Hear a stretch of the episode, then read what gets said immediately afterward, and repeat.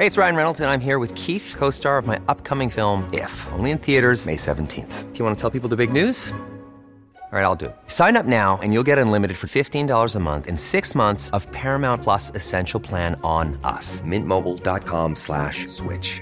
Upfront payment of $45 equivalent to $15 per month. Unlimited over 40 gigabytes per month. Face lower speeds. Videos at 480p. Active Mint customers by 531.24 get six months of Paramount Plus Essential Plan. Auto renews after six months. Offer ends May 31st, 2024. Separate Paramount Plus registration required. Terms and conditions apply if rated PG. Heraldo Podcast. Un lugar para tus oídos. Noticias del Heraldo de México.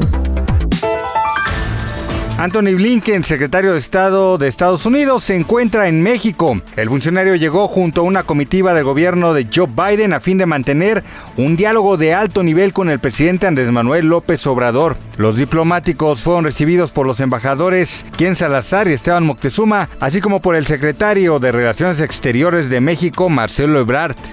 La jefa de gobierno Claudia Sheinbaum confirmó que la tarifa de acceso al trolebús elevado será de 7 pesos. En conferencia de prensa, la mandataria capitalina explicó que esta cantidad es lo que pagan actualmente aquellos usuarios que utilizan el transporte público de Avenida Ermita Ixtapalapa.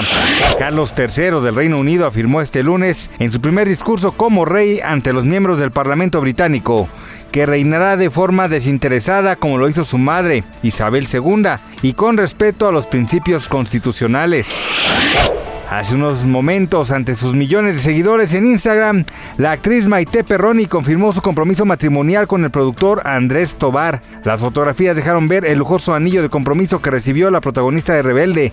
El fin de semana pasado, el noviazgo acaparó la atención de los medios de la farándula después de que trascendiera que habían llegado al altar en una romántica celebración realizada en las lomas. Los reportes indicaban que estuvieron presentes sus familiares y amigos más cercanos. Gracias por escucharnos, les informó José Alberto García. Noticias del Heraldo de México.